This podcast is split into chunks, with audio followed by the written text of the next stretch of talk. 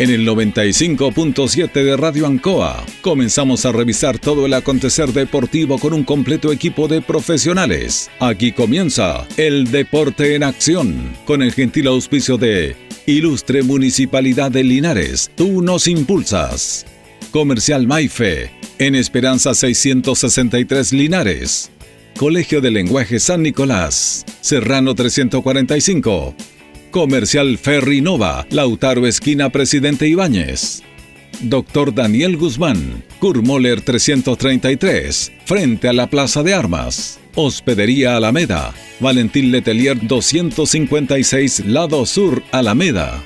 Lavaseco Astra, el lavaseco de los exigentes con servicio sencillito para sus pagos. Manuel Rodríguez 644. Parraca de Fierro LIC, Lastra y Cerda, Jumbel Esquina Esperanza. Óptica Díaz, para ver y verse bien. Independencia 437. Estampados Tomax. Galería Brasil Local 20. Pernos Linares, Colo Colo 648. Empresa ATT, de Aquiles Tapia Tapia, Chacawin Norte, Lote 4. Comercial Campos, Januario Espinosa 688 Local 12. Parabrisas Linares, Kurt Moller 0189 Esquina Yungay. La Super Veguita del Baratini, Villa Arauco Esquina Yerbas Buenas. Flexi Niples en Colo Colo 1347 Linares. Calzados Di Claudio para caminar cómodo y seguro. Independencia 520 y 530. Propiedades Linares. Fácil de ubicar. Chacabuco 617. Fácil de vender. Bazar y librería El Dato. Lautaro Esquina Presidente Ibáñez. Todo listo, todo preparado. Iniciamos una nueva edición, siempre con un estilo, una pasión. Somos el deporte en acción.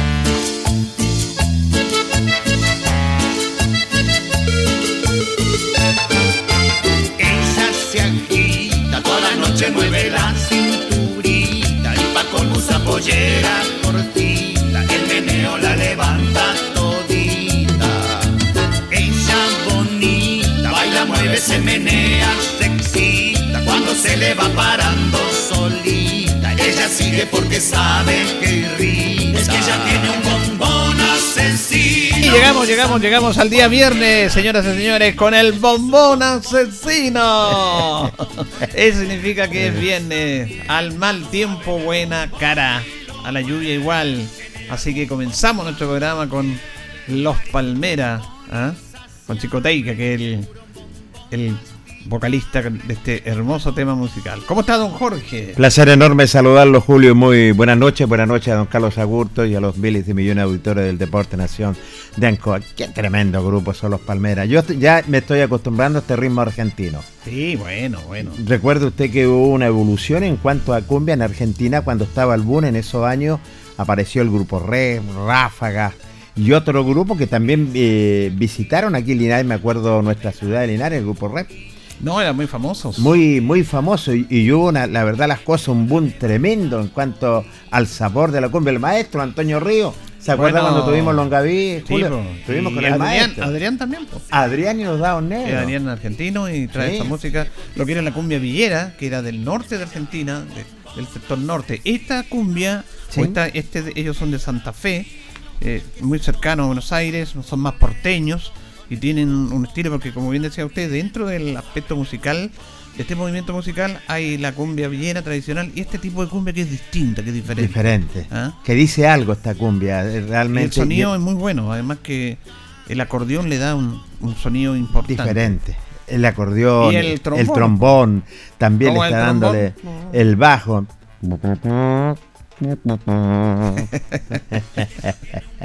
Pero buena, eh, bueno, bueno, los argentinos se caracterizan por ser tremendos conjuntos que la verdad las cosas sobresalen. Bueno, y ellos, eh, los argentinos, musicalizan, musicalizan mucho el deporte. ¿ah? Eh, Mira, aquí está la cosa.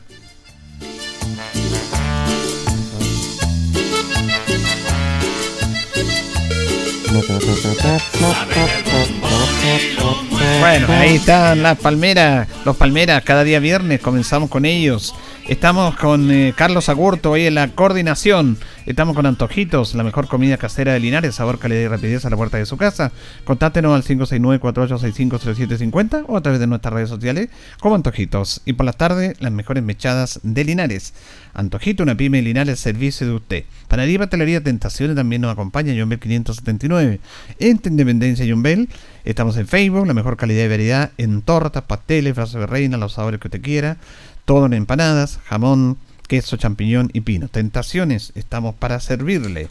Volvió nuestro amigo Lupín también. ¿ah? Estamos de vuelta al fono 569-5349-2766. Calidad y sabor en todo tipo de sándwich, churrasco, lomito, ave, pizzas, empanadas y más. Lupín, calidad y sabor. Bueno, la lluvia, la lluvia, Jorge, nos no está haciendo la pregunta qué pasa con el fútbol el fin de semana. Eh, bueno, Deportes Linares tiene programado su partido para mañana, se juega, a no ser que lloviera mucho en la noche, mañana, pero el partido se está jugando, no va a ser lo que quisiéramos porque, bueno, a lo mejor llueve mañana. Y el fútbol amateur, eh, la verdad es que también estamos viendo qué pasa con las programaciones. Sí, y tienes toda la razón, Julio, en ese sentido. Yo me acabo de colocar en contacto con el presidente de la precordillera, don eh, Francisco Caramillo. Hasta el momento se juega. Estarían jugando los compromisos ellos, pero eh, se va a ver a las 12 del mediodía mañana. mañana se toma la decisión. Mañana se toma la decisión, pero hasta el momento me dijo que se estaría jugando. Usted me decía que la Víctor Zavala tenía suspendido sus compromisos. La Zavala sí informa a través de sus redes sociales de que está suspendida la fecha que está programada para este fin de semana. Y le cuento que era una fecha bien, bien atractiva. atractiva en el aspecto de los duelos. Deportivo Linares se enfrentaba a San Antonio Lamas, buen choque. Toluca con Cobra, el clásico. Alejandro Guille con Hierbas Buenas. Bonilla con Cabolicán. Batuco con Baquedano, buen partido ese. Y, y Diablo Rojo con Nacional. O sea, se vuelven a enfrentar Diablo Rojo Nacional ahora por la competencia, pero hay muy buenos partidos, el Deportivo Linares con Lama, el clásico Toluca Cobra, Batuco Baquedano. Todos esos partidos están suspendidos de acuerdo a lo que informa eh, la asociación Víctor Zavala Bravo.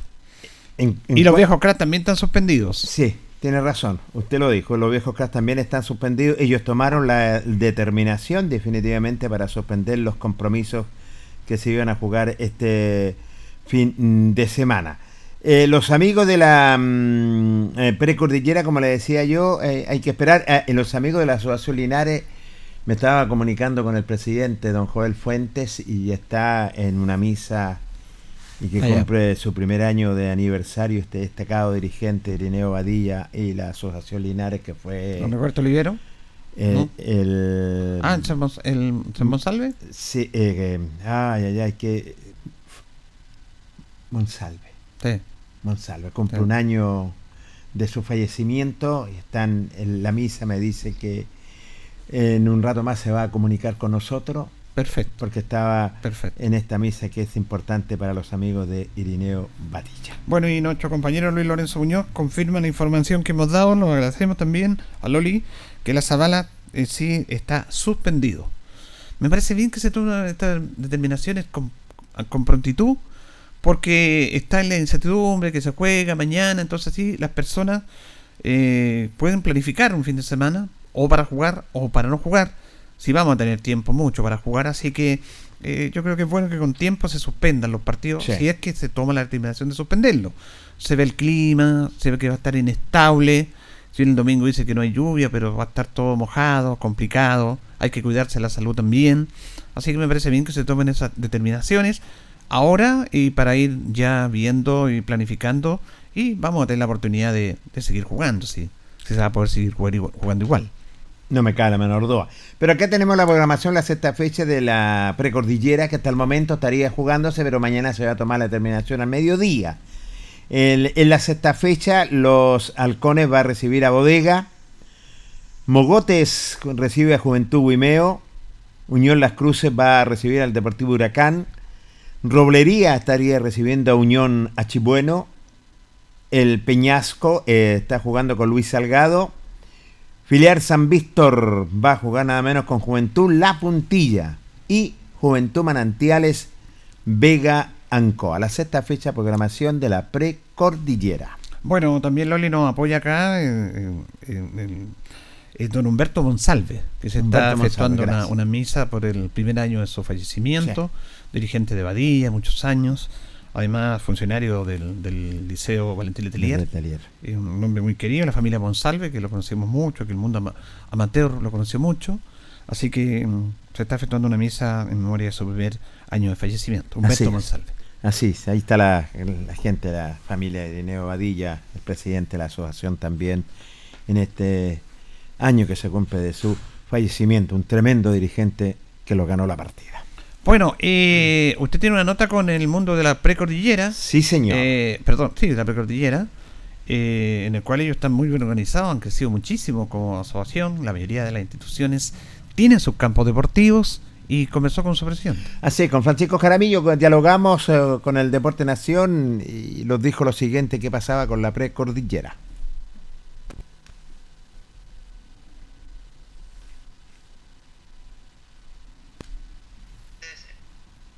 Vamos a buscar la nota ahí con eh, Francisco Jaramillo. Ahí. Si no, vamos. No. Vamos. Ahí. Se desarrolló de buena manera el campeonato eh, en todas las categorías. Eh, también hemos tenido, bueno, eh, por ahí lo he escuchado a algunos colegas, eh, ha sido un poquito dificultoso el tema de los árbitros porque la verdad es que faltan elementos. Hay escasez de árbitros, diríamos, don Francisco. Sí, claramente. ¿Es una crisis. Claro, claramente. Y, pero hemos, lo hemos subsanado, hemos estado con dos, con tres elementos, por ahí en una, en una presentación se nos, se nos presentó la oportunidad de tener uno, pero son cosas que uno tiene que ir trabajando día a día, también hacer el llamado a la responsabilidad porque también ellos son parte fundamental para sacar las tardes deportivas adelante. ¿Y quiénes son los que están dirigiendo en la precordillera? Bueno, nosotros eh, tenemos un trabajo ya de, tiempo largo con los mártires del referato. Correcto. Así que ellos son los que, a través de don Bernardo Reyes, el, son los que están impartiendo la ley en la parte deportiva, así que ojalá se recorrí unas canchas, por ahí se vieron elementos que muchachos que están en tercera división, que por lo visto volvieron, así que eso también nos alienta a seguir trabajando de la misma manera. ¿Qué tal ha sido el campeonato este de apertura o lo oficial? No, este, este es el oficial, jugamos todo el año, eh, tenemos alrededor de 29, perdón, 28 fechas, con un universo de 14 clubes, eh, con un tope máximo de 6 series. Así que no, el campeonato está atractivo, está bonito y obviamente ojalá seguir, que se siga desarrollando de la misma forma. Lo conversábamos anteriormente, usted lo dijo, hay una crisis de árbitros. Eh, eh, ¿Ustedes van a seguir igual con Martí del referato? Sí, nosotros tenemos un compromiso, así que hay que respetarlo, eh, hay que respetar esos acuerdos y lo ideal es que, como bien usted indica, yo creo que la pandemia me armó harto el tema del arbitraje eh, nosotros, los dirigentes no, los cuidaron también. también es un factor. Eh, he sabido que muchos colegas de otras asociaciones están en la misma en la misma situación, así que no, es que sea solamente la precordillera. Sí. no, no, no, son varias eh, claro, así que nada, pues hacer el llamado que también es súper importante. Yo creo que también nos quedamos un poquito al debe. Yo creo que los jueces, los árbitros tendrían que haber sido también con algún tipo de proyectos, certificarse, por ahí ir mejorando, algunos cursos de capacitación para que la gente joven eh, asuma este rol súper importante. ¿Cómo está la conducta en cuanto en, el campeonato de los jugadores de las instituciones? No, bien, bien. Eh, el balance general es, positivo en ese aspecto. Siempre hay gente que, se dedica a otras cosas, pero también entiendo que es parte de lo que tiene el fútbol amateur. Pero sí, a grandes rasgos eh, ha sido un comportamiento ejemplar y acorde a lo que, a lo que es la gente de la precordillera. Usted se ve un varios años en la precordillera, ¿eh? Sí, bueno, eh, uno ya tiene un poquito el manejo de la gente porque ya lleva hartos años la gente por ahí asimilado que el trabajo del director ha sido bueno, así que uno le toma cariño a esto, pero también en función de hacer un buen trabajo particular de los dirigentes que están detrás de uno, bueno, Sí. y uno es la cara visible de esto, ¿no? Tiene una buena, una buena directiva también, Sí, ¿verdad? que bueno, preside usted sí, también. sí, bueno, hoy tenemos gente, por ejemplo, eh, el- la gente, la, la mujer ha sido fundamental en la asociación. Eh, nosotros abrimos la asociación hacia las damas y, y tener la oportunidad, como mínimo tenemos una, un, sabe que usted cuenta que tenemos un- un- una serie de damas que, También, eh, eh, yo lo recalco mucho, debe ser la única de la región que tiene un campeón oficial de damas todo el año. Así que lo mínimo que también en, en- en el directorio hayan, haya mujeres. Así que eh, aprovecho a hacer un, eh, un saludo a ellas porque también eh, la parte femenina es, es relevante en estos tiempos. ¿Cuántas instituciones están participando en la rama femenina? Eh, el universo de las damas eh, son 10 clubes que tienen su serie de damas. Nosotros dimos la marcha blanca en este campeonato para que mm, el próximo año ya sea como una característica oficial que todos los clubes tengan la- esa serie. Correcto. También los niños también tenemos casi un universo de 10 clubes o 11 clubes que tienen la categoría damas. Así que eh, estamos por buen camino, es seguir que se sigan sumando más, más clubes con estas categorías y obviamente poder desarrollar un campeonato eh, parejo y en igualdad para todos. Que le vaya bien, eh, don Francisco. ¿ah? Muchas gracias, hasta luego. Don Francisco Jaramillo, presidente de la Precordillera, dialogando con el Deporte Nación de Escualinares. Todo bien, está marchando viento en popa lo que es el campeonato, él lo dice hasta el momento, pero también con este, y lo habíamos co- comentado con Julio Enrique y amigos auditores, que hay una crisis de, de árbitros y ellos también están en esta crisis, Julio y amigos auditores, en ese sentido que de repente van dos a los partidos, va uno, entonces hay una merma claramente, y ya lo indicaba, también es un factor importante que también como los dirigentes dejamos ir y los despreocupamos de los señores árbitros. Bueno, eh, faltan elementos. Eh, hay una falta de elementos en todas las asociaciones. Este es un caso recurrente, permanente. Te habla con la Zavala, con la Linares, con los viejos crack y también con la precordillera. Sí. Mártires Referato lo está dirigiendo. Mártir el referato, hasta el momento. Lo que pasa es que no tienen la terna para todos los partidos porque no tienen elementos. Exactamente. Entonces, ahí donde reitero, yo creo que ante esta situación, yo creo que ya deben actuar los eh, dirigentes del fútbol amateur de todas las asociaciones y buscar la manera, hacerse asesorar por los árbitros, de qué manera podemos terminar con este tema del arbitraje, de que haya más interés. Pero hay situaciones puntuales, porque son muchos los elementos, Jorge, nos decía Sí, sí. Amado Méndez que ellos tienen 15 árbitros, incluidos dos damas, y con eso arbitran los partidos de la Asociación Linares, y no pueden tener más, porque si tienen 17, 18, 19, siempre va a haber alguien que no va a poder arbitrar, van a quedar afuera, y el no poder arbitrar un fin de semana, eh, al árbitro no le, no le entra un tema económico, porque los árbitros les pagan por arbitrar, Sí. y entonces ellos, como no están ingresando, ellos se enojan y se van. Entonces, ese es un elemento, un elemento no menor, porque esto es amateur, pero los árbitros hay que cancelarles de acuerdo a cómo está el tiempo, porque si no les cancelaran, no sé si habrían árbitros de buena voluntad. Sí, en ese sentido tiene toda la razón. En los tiempos de antaño vivían por el carnet, en ese sentido, ¿cierto? Y por amor a la institución. Y varios ejemplos, como su papá, por ejemplo, don Julio, y don Amado Méndez también. que su padre era presidente de Unión Yungay, don Amado era, fue presidente de Diablo Rojo, y por amor a la, institución tuvieron que ir a representar a la misma institución que ellos eran eran eran pre- presidentes. Por eso, eh, lamentablemente, esa merma que hay, bueno, es de esperar, es cierto que se puedan interesar, llamar rápidamente las mismas asociaciones, juntarse, dialogar, conversar, qué es lo que está pasando, qué, qué, qué tenemos que hacer, al planificar algo, ¿cierto? Y, y exigirle a las instituciones que cada institución por lo menos mande un elemento para poder trabajar, hacerle clase, es cierto, y poder eh, estar dirigiendo. Esa es la merma. Lo otro importante en cuanto a la precordillera, su campeonato en la rama femenina, que es Sí. interesante, ¿ah? es, la, es la primera asociación. Claro, ese es otro tema, un tema para analizar. El tema de los árbitros, yo creo que para salvaguardar este tema, porque lo demás es a futuro, y van a tener que si, tomar una determinación de que cada club envíe un elemento. Se intentó años atrás, Jorge, esto, pero lamentablemente se encontró con que los, lo, lo- por ejemplo, ya Yungay o por cualquier tipo de alianza, Matuco, no sé, eh, tenía que llevar un elemento Sí. pero no lo llevaba como era la génesis del arbitraje de su club, sino que buscaba de los mismos árbitros que estaban arbitrando, le decía, mira, tú representas el club, nosotros te pagamos y vas a ganar plata ahí. Entonces se quitaban los árbitros de los mismos asociación de árbitros, se Increíble. daban vuelta en lo mismo, no llegaban nuevos elementos, puede que haya llegado uno, dos.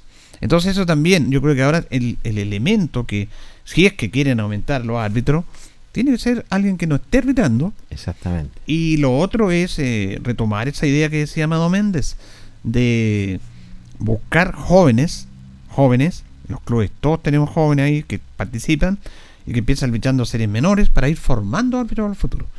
Si no, se va a complicar este tema. Y tienes toda la razón. Se va a complicar bastante y los campeonatos van a estar, eh, es cierto, de repente no van a estar dirigiendo y no van a, y no van a alcanzar. Yo creo que por eso que todas las asociaciones deben reunirse, planificar algo, hacer un trabajo, ¿cierto? ¿Cómo podemos reclutar eh, sobre todo estos nuevos elementos, exigiéndose a las instituciones? Traer un elemento, no que sean de los mismos que de la otra, no, exigiendo que se traigan nuevos elementos para poder con ellos hacer clases, dialogar, conversar y poder que vayan por un camino correcto en ese sentido y que se interesen por el, por el arbitraje. Vamos a ver en qué va a quedar esto. Hasta el momento los campeonatos están saliendo, pero no con ternas completas. Y, y, yo pienso que lo otro que van a tener que revisar las instituciones, las asociaciones, es la cantidad de series que juegan en las competencias. Es un buen Porque tema tenemos cinco series. Sí. Juegan primera, honor, 35, 45 y dorados. O 50, como quiera llamarlo usted. Cinco, seis. Son cinco series. Eso también implica una mayor cantidad de elementos de árbitro. Sí. Eso también, y lo han conversado los mismos integrantes de los clubes, significa que no lleguen a jugar en las otras series, que a veces tienen que jugar jugadores de 35-45, de 45-50 para completar. Llegan apenas a completar la serie. Entonces hay que sincerarse. Hay que sincerarse y decir, bueno, son muchas series. Y realmente hagamos, eliminemos una serie. Eh, claro, lo que se dice es que las personas adultas mayores están les gusta jugar porque son los que sostienen a los clubes porque pagan la cuota no sé si se tratan así puede que sea así pero estos temas se tienen que plantear en todos los directorios de las asociaciones reitero más que hacer un campeonato organizar hacer reuniones resultados castigos se tiene que pensar en qué en, en cómo está el fútbol actual Sí. cuál es nuestra realidad ahora me parece bien que, por ejemplo, la precordillera tenga la, la, serie de damas. Pero eso implica un mayor costo también. Exacto. Un mayor costo. Sí. Entonces, mire lo que pasa en el fútbol, porque es una farsa, una farsa de la NFP y de varias instituciones, que le, se le obliga a los equipos profesionales a tener una rama femenina. Y sabemos que no hay fútbol profesional. No es fútbol profesional el fútbol femenino. No. No es fútbol profesional. Están, por lo que quieren. Otro día jugó Colo Colo con la U un, una niña de Colo Colo sufrió un golpe, lo tuvieron que llevar al hospital, no había Ambulancia. ambulancia, no había nada. Entonces, ¿quién cubre esos seguros? Entonces, no, la moda es que, que jueguen las mujeres, sí, pero ¿bajo qué condiciones van a jugar? Exactamente. ¿Tienen las condiciones ahora el fútbol profesional como destina plata para el primer equipo? Destine parte del presupuesto del canal del fútbol a las series de damas, porque ellas no son profesionales, hay excepciones. Acá en el fútbol local, eh, una vez ANFA quiso implementar la serie femenina, Correcto. pero no resultó porque ¿cómo la financiamos? Si tenemos cinco series, Lógico. vamos a tener una serie más. Porque ANFA dice, ya jueguen, pero ¿quién lo financia? Más costos, pasajes, inscripciones. Sí. ¿Qué nos aporta a ustedes? Entonces ANFA podría hacer un convenio con empresas, proyectos de financiar un campeonato femenino. Entonces digo, yo me financié o busco el proyecto o tengo este financiamiento para jugar fútbol femenino y quien quiera participar, nosotros lo financiamos. ¿Lo podrán financiar? ¿Lo podrán hacer? Esa es la pregunta. Sí, es una muy buena pregunta, ¿cierto? Y en ese sentido. Pero, claro, usted me hablaba también del fútbol profesional y es una farsa completamente y coincido con usted porque para tener fútbol profesional, primero la institución es tan capacitada para tenerles sueldos, a- Claro. eh, sobre todo a las, a las jugadoras que van, a, que, que van a estar participando en diferentes instituciones, están las condiciones, como decías tú, es una muy buena pregunta. Y en el fútbol amateur, bueno, ahí hay que entrar a tallar también, es cierto, en ese sentido, si le es conveniente o no le es conveniente. Hasta el momento, sí, la precordillera es la primera ah, asociación que está, por lo menos están en Marcha Blanca participando la rama femenina. Sí, eso es positivo, sí, pero Sí. ojalá que se financien como corresponde. Antes de ir a la pausa, vamos a volver en un segundo bloque recordando el histórico partido de Chile-Italia, Mundial de 62, 60 años se cumplen, vamos a tener un, un archivo notable del partido Chile-Italia que fue denominada la Batalla de Santiago. Ay, ay, ay. Ahí cuando Leonel le pegó a David, cuando no solamente pasó eso, hubo un partido accidentado, cuando expulsados con golpes, quedó la crema en ese partido. ¿ah? Quedó la crema. Y eh, está eh, todo el, el- el relato de Julio Martínez y todo lo que pasó. Es un documento histórico. Pero antes de ir ahí, yo le quiero contar esta anécdota interesante que aparecieron en el Mundial de 62 A ver. que poco se sabe. Bueno, lo el gran favorito para ganar el mundial era Brasil, que había sido campeón en Suiza, En- perdón, en, en Suecia, Suecia. 58 y venía Pelé como gran figura. Pelé jugó dos partidos, no se lesionó, no jugó más. Y también hay que tener suerte y amuletos. Pero esta es una historia notable, porque los brasileños se encontraron un amuleto de la suerte. Un intruso perro que interrumpió el partido ante Inglaterra. Le voy a contar esta historia a los auditores, Jorge. A ver. Por los cuartos de final, Brasil e Inglaterra se enfrentaron en el estadio Sausalito de Viña del Mar. Ya quedan ocho equipos para pasar a la semifinal. En un duelo que se mantuvo muy parejo hasta el arranque del segundo tiempo. Iniciado el segundo tiempo, el partido estaba 1 a 1 cuando un juguetón Quiltro ingresó a la cancha. Primero, el árbitro detuvo el encuentro e intentó darle caza al canino, aunque sin suerte. Luego Garrincha intentó persuadirlo corriendo junto a él, a su costado del césped, pero el cuadrúpedo no tenía intenciones de salir de la cancha. El goleador histórico del Tottenham, Peter Gray, y cuarto máximo anotador de la historia de la selección inglesa, consideró que los métodos para intentar ahuyentar a la mascota no eran los indicados. Por lo anterior, y ante la sorpresa de compañeros, rivales y público, Grip apoyó sus brazos y rodillas en el césped. Y como si de un perro se tratara, comenzó a caminar en cuatro patas hacia el invasor Quiltro. Mm. El británico además movía su cabeza de un lado a otro, imitando todos los movimientos del Quiltro, hasta que finalmente se acercó lo suficiente como para tomarlo entre sus brazos. Y lo sacó. Me parece. Pero cuando lo sacó en sus brazos no se dio cuenta que el perrito le había orinado la camiseta. Malagurio dijo. Tanto es así que 10 minutos después Babá puso el 2-1 y después Garrincha puso el 3-1 3-1. para, para Brasil. Los brasileños consideraron que el amuleto era el perrito. Y Brasil le, le correspondía jugar después con Chile en Santiago, la semifinal. Y tomaron a este perrito Quiltro y lo llevaron como mascota Mira. se lo llevaron en la delegación.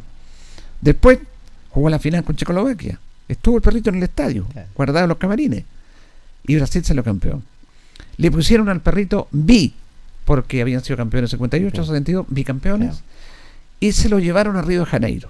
Mira el perro, viajando. ¿Y quién se hizo cargo de este perrito, de este quiltro chileno? Fue Garrincha. Mira. Garrincha lo adoptó y se lo llevó a su hogar. Entonces, cuando este perrito empezó a, a molestar, y Peter Gray no hizo otra cosa que colocar sus manos en el suelo y su, su rodilla en el, en el césped también, imitar casi lo mismo que hacía en los perritos, se fue acercando, acercando, movía la cabeza, el perrito fue donde él, lo abrazó, lo tomó en brazos, lo sacó, al sacarlo el perrito se dio cuenta que Gray lo había orinado, y dijo, chuta, mala suerte, y los brasileños dijeron, esto no trae la suerte, fuera la calidad que tenían. Pero este perrito, Quiltro, que lo bautizaron como Vi, se fue a Brasil y se quedó viviendo con Garrincha. Mira, qué mejor. Sacó pasaporte. Le fue bastante bien y se dio a conocer, pues, ¿ves? Mire esta historia bonita del Mundial Precioso. 62. ¿ah? Son. Son historias que realmente no las sabíamos, yo al menos no la, no la sabía, Julio. Tremenda historia que una de las cosas se lo llevaron los brasileños y se llevaron el trofeo y la copa también Claro. para su casa. Lo pues. tomaron al perrito como amuleto, Sí, como un son amuleto. muy creyentes los futbolistas Sí, brasileños. y, y ahí está también, eh, Jorge, en el fútbol la- las cábalas. Sí, las cábalas. Los que tienen sí. cábala. Cabalísticos, completamente. Yo me acuerdo, eh, mucho tiempo, Don Tuca era cabalístico también. ¿no? También. La cábala. Y la cábala, Don Tuca. Después le digo, después le digo. Bueno, Toca tenía el tradicional canto del totoé. Cuando, como vivía allá en Chupayar Sí. arriba, cuando le cantaba el totoé, Lina le ganaba. Ganaba. Y cuando no, le echaba la culpa al Totoé que no había cantado. Perdimos que no cantó el Totoé, decía Antuca. Extraordinario. Ahí está medio preocupado cuando no le, no le cantaba el Totoé. Bueno, vamos a ir a la pausa, don Carlos. Nos vamos a la compañía de panadería y pastelería Tentaciones, John Bell 579. Antojito, la mejor comida mm, casera de Linares. Sabor, calidad y rapidez a la puerta de su casa. Contáctenos al 569-48-650750 o a través de nuestras redes sociales como Antojito. Vamos y retornamos.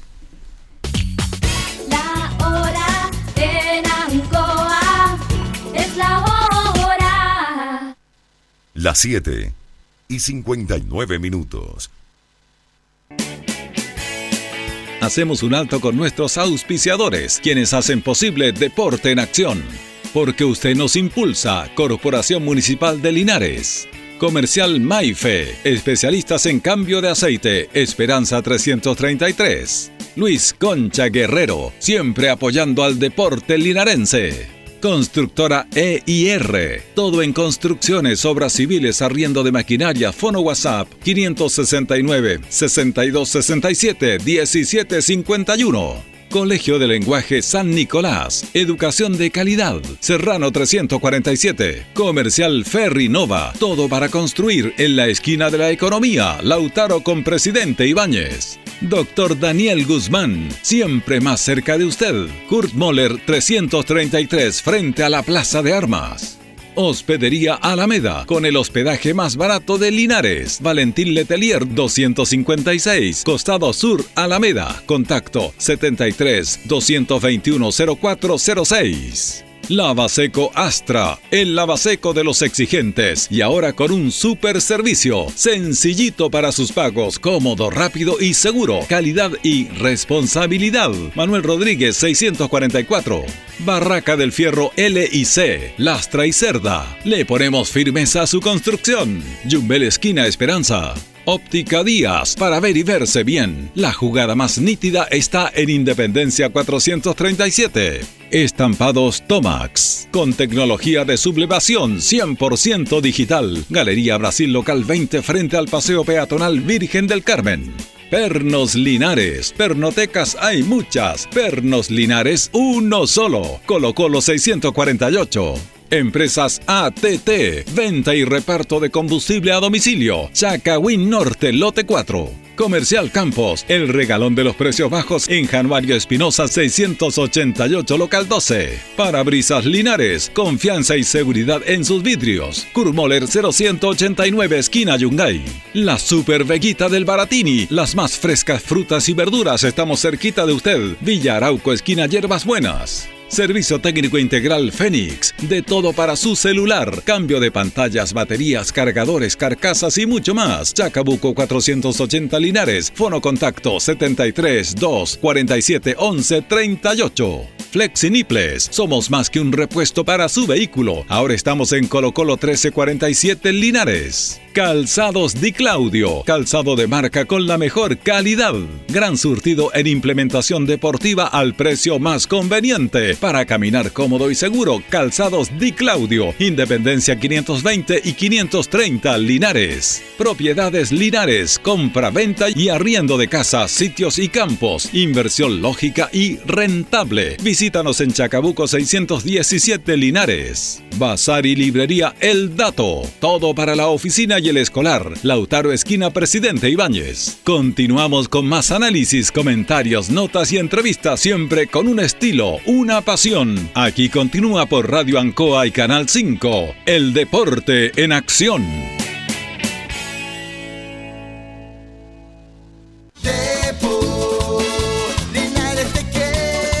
Este sábado 4 de junio, desde las 15.30 horas, todos al Estadio Municipal de Linares. Deportes Linares contra Rancagua Sur. Todos a apoyar al Depo en la gran campaña que está realizando, manteniéndose en el primer lugar de la tabla.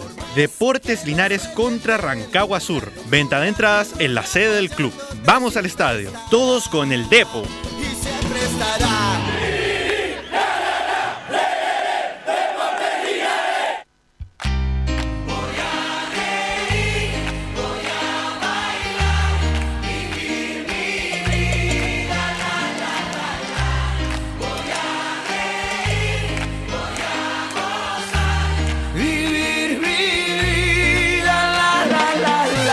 Bien, seguimos con Deporte Nación, son las 8 de la noche con 4 minutos. Lupín, estamos de vuelta, los amigos de Lupín. Llámenos al fono 569-5349-2766 para su pedido. Calidad y sabor en todo tipo de sándwich, churrascos, lomito, ave, pizza, empanadas y más. Lupín, calidad y sabor.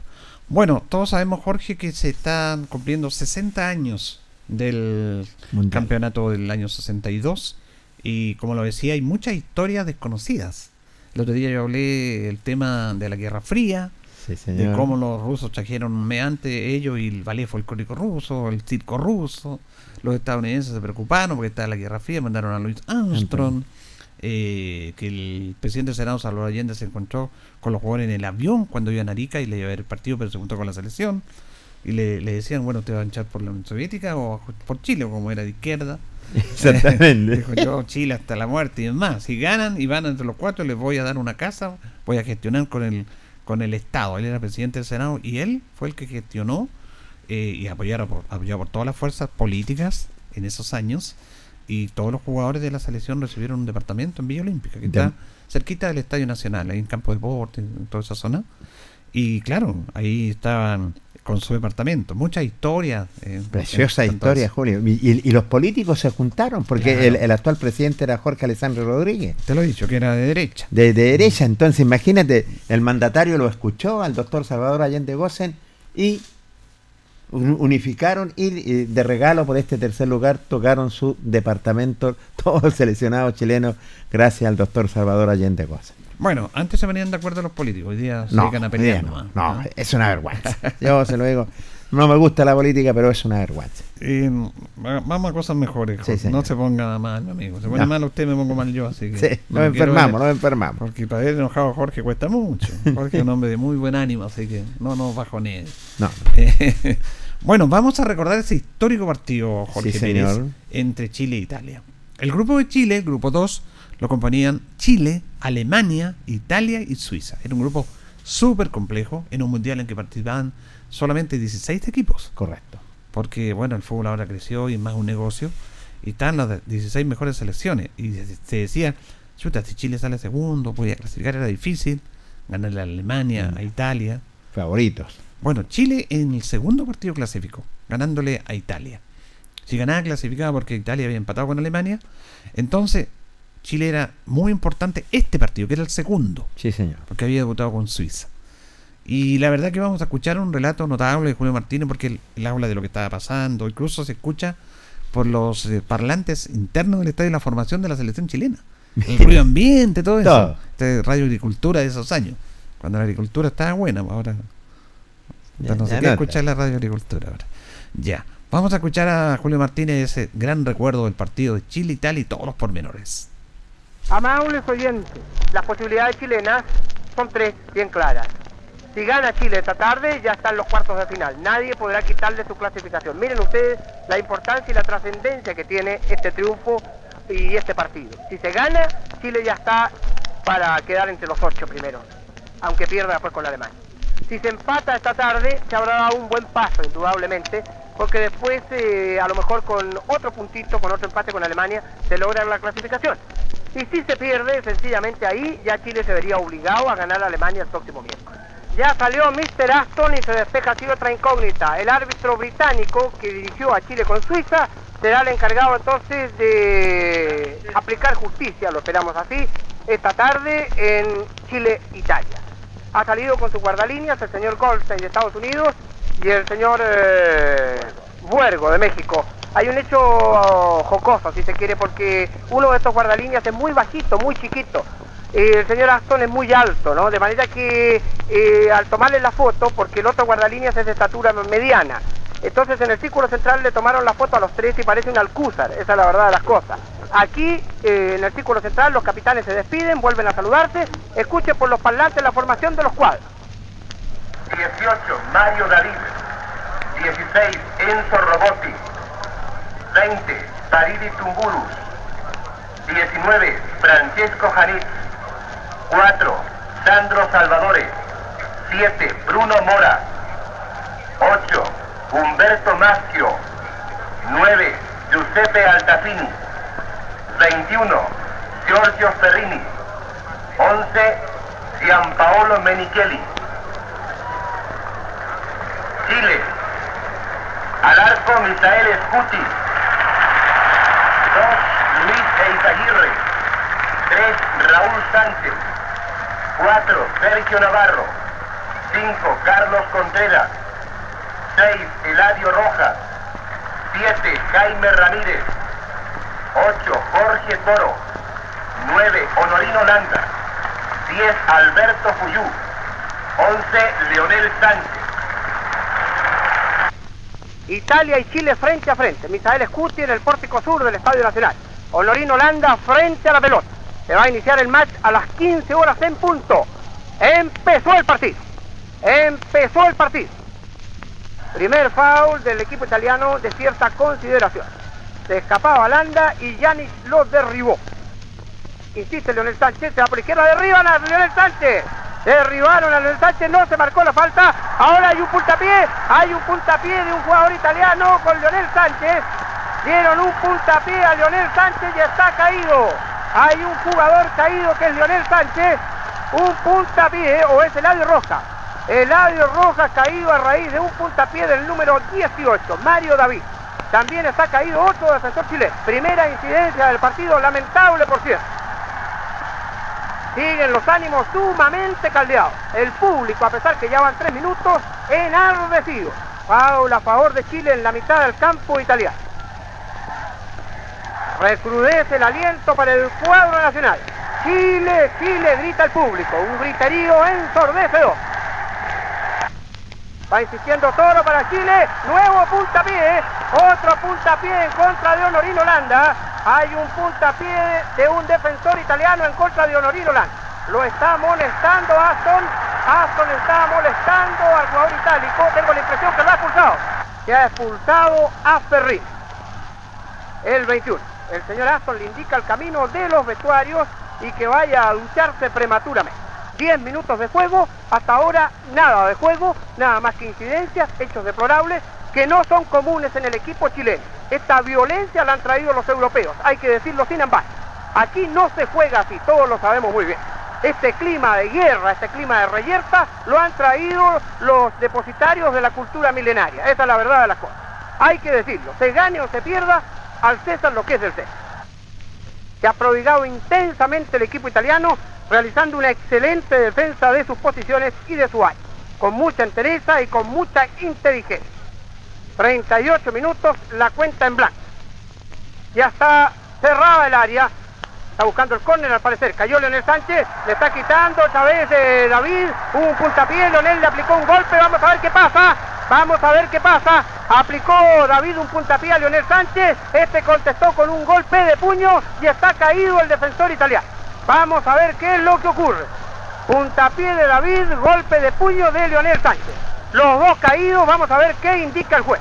Acciones suspendidas. Leonel Sánchez replicó lamentablemente con un golpe de puño ante el puntapié del jugador italiano, que no es el primer puntapié de la tarde, lógicamente. Ha recibido ya 4 o 5 y en el momento en que recibía este golpe, Leonel Sánchez replicó lo que no debe hacer con un golpe de puño y derribó al defensor italiano. Hay un centro largo desde la izquierda del equipo itálico de Salvadores.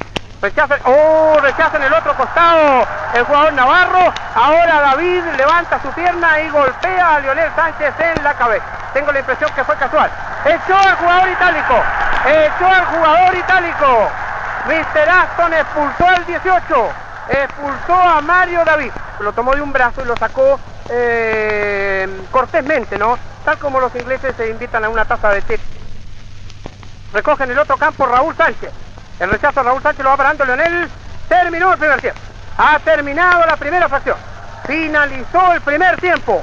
0 a 0 con 6 minutos de descuentos. Italia y Chile. Dos expulsados en el equipo italiano. David y Ferri. Ha empezado ya la fracción final. Interviene Leonel Sánchez. Combina con Toro replegado. Toro a Sergio Navarro. Echa Toro otra vez. Cruza la mitad de la cancha. Todo el equipo italiano atrás. Dominio amplio del conjunto nacional, que juega con dos hombres más. Sirve el lateral.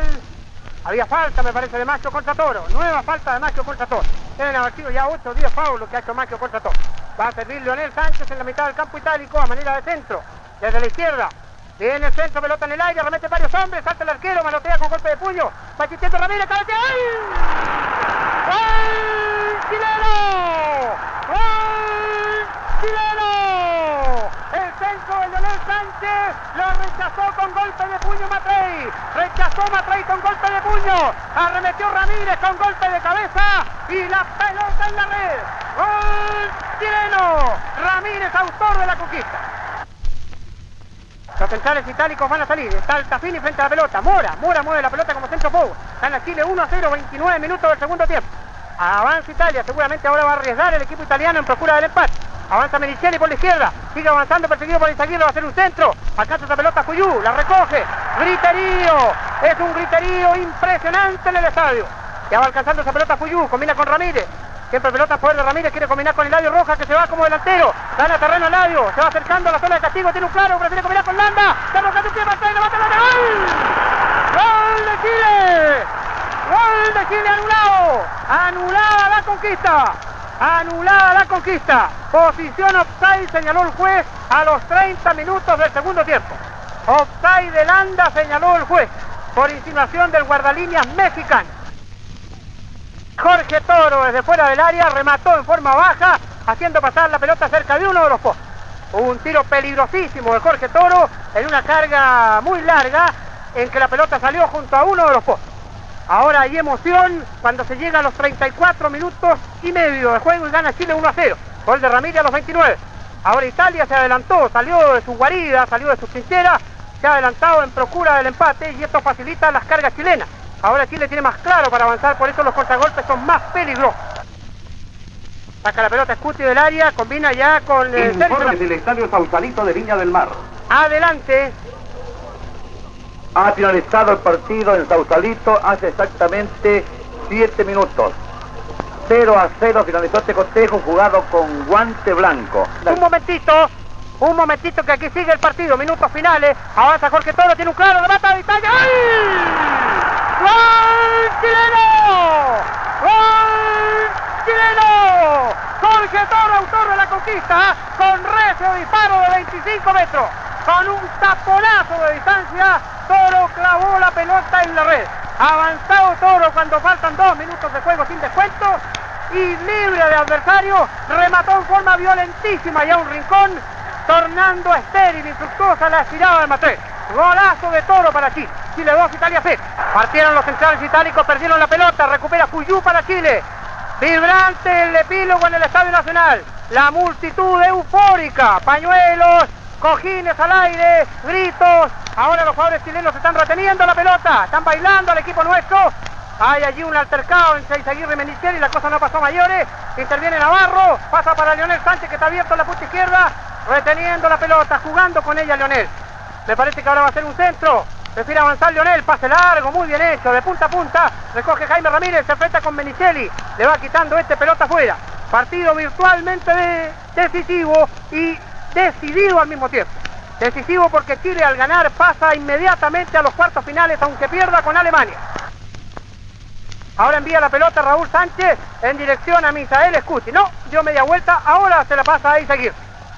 Va, avanza Izaguirre, 45 minutos, Chile 2, Italia 0. Goles de Ramírez y Toro. Va avanzando Landa. ¡Oh, qué mal! ¡Qué mal! Un puntapié de Salvador a Honorino Landa. Un puntapié de Salvador a Honorino Landa sin haber por qué. Ofuscado el equipo itálico.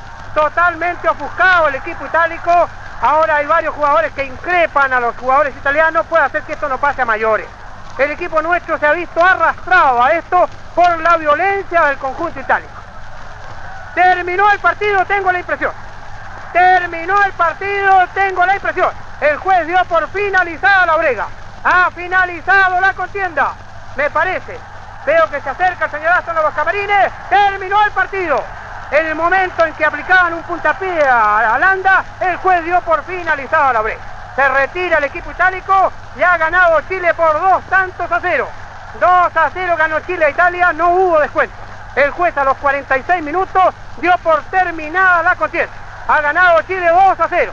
Se requiere al equipo itálico y Chile ahora en el círculo central recibe la ovación. Escuchen.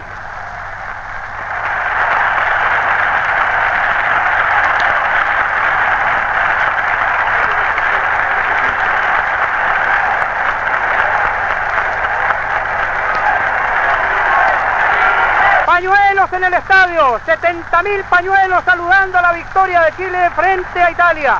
2 a 0 ganó Chile, se van hacia el túnel los jugadores nuestros, se agitan los pañuelos, hay banderas chilenas gigantescas y Chile por primera vez en la historia está en los cuartos de final de la Copa del Mundo. Escuchen,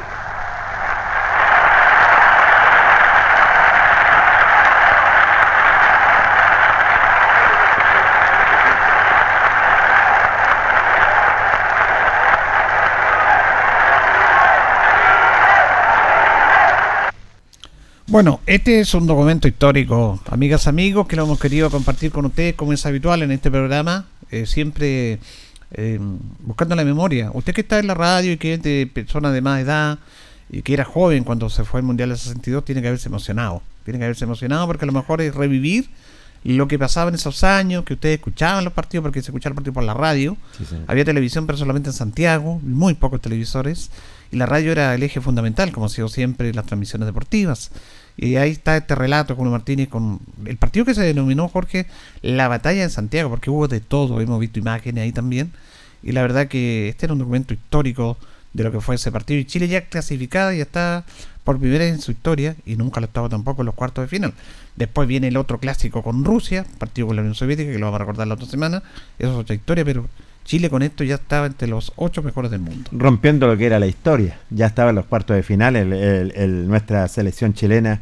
Y que te llega a parar los pelos de punta, Julio, porque la verdad las cosas, lo decía Julio Martínez, 70.000 personas en el Estadio Nacional donde coreaban el nombre de nuestro país. Claro, se nota en el relato cuando va don Julio relatando eh, que era un partido áspero, de, de mete, póngale mucha patada. Oh, no puede ser. Oh, cómo le pegaron. Extraordinario, sí. Es que, es que lindo recuerdo, Julio, porque esas personas que tuvieron eh, y, y vivieron el Mundial de 62, ellos lo tienen más claro. Pero vivir esto, esto es un documento histórico, esto es realmente retrotraerse a la historia de nuestro fútbol chileno y en esos años que eran tan maravillosos, donde la verdad las cosas se llenaban los estadios con 70.000 almas gritando y coreando el nombre de nuestro país.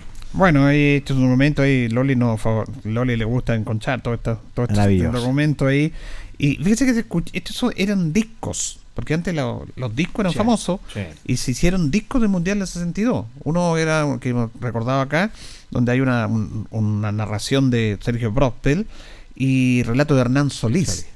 Eh, y también en el Julio Martínez, porque se escucha la aguja del disco Sí, ahí de fondo. Sí. Bueno, la tecnología ha permitido tener esto, pero como bien dice usted, momentos emotivos, Sí. emotivos que se vivió en Chile.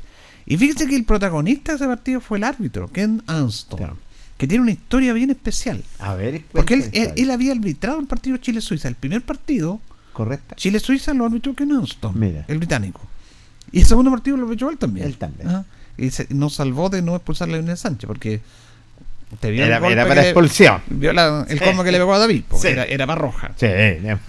Claro que después David casi le vuela la cabeza cuando saltó con la pierna arriba. Bueno, este señor era un teniente coronel del ejército inglés Correcto. que después se dedicó al arbitraje.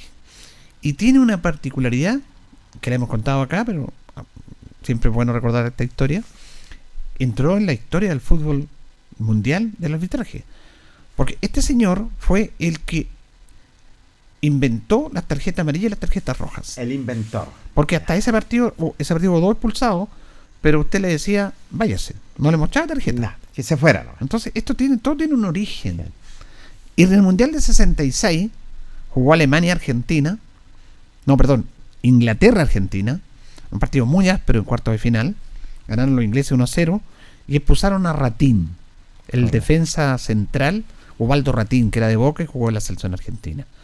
Y hubo todo un show, Jorge, para que saliera. Según él, vivo los argentinos también, eh, no entendía que lo que le decía el árbitro. El árbitro pegó tanta patada a Ratín que al final lo expulsó, pero le hablaba en otro idioma. Parece que el árbitro era un alemán, no me acuerdo. pero hablaba otro idioma. Entonces Ratín decía, no, te- no tengo idea qué me está diciendo usted. Y el otro le decía que se fuera y él no quería salir porque no entendía lo que le decía. Tienen que traer un traductor. Diez minutos ahí en la cancha de. Wembley sin salir porque Ratín dijo, no sé lo que pasa. Entonces estoy al vivo también. No, ¿Ah? lo sabía. Entonces, en esto, el señor Ken Anston, el mismo del partido Sí, Chile-Italia, empezó a buscar una manera de que evitar estos tipos de situaciones. La fórmula. Y el fútbol ya en esos años estaba con, con bastante roce. Cuando dice, no, el fútbol antes era, era fácil, no. No, se pegaba, no. se pegaba más que ahora. Más que ahora. Sí. Eh, la verdad que eran batallas. Y los jugadores no se hacían los lesionados. No, para nada. Los jugadores jugaban, sacaban la mugre jugando. Bueno, este señor dijo que va a tener que inventar una manera de, de cambiar esto. ¿Cómo lo hacemos? Siendo árbitro. Y le planteó al International Board, que es el organismo que tiene que ver con las reglas de fútbol, de implementar las tarjetas. ¿Y sabe cómo él sacó esta idea? A ver. De los, de los semáforos, semáforos en Londres. Mira qué increíble. Entonces, ¿eh? como él iba, usted que es conductor, Sí. cuando ve un semáforo rojo, ¿qué es lo que hacer usted? Pare. se pare. Y cuando hay un semáforo amarillo, tiene que detenerse porque eh, detenerse. después del amarillo viene la roja y hay que tener un, es como una advertencia. Advertencia, La- el amarillo, una advertencia y después el rojo El- exactamente. tiene que detenerse.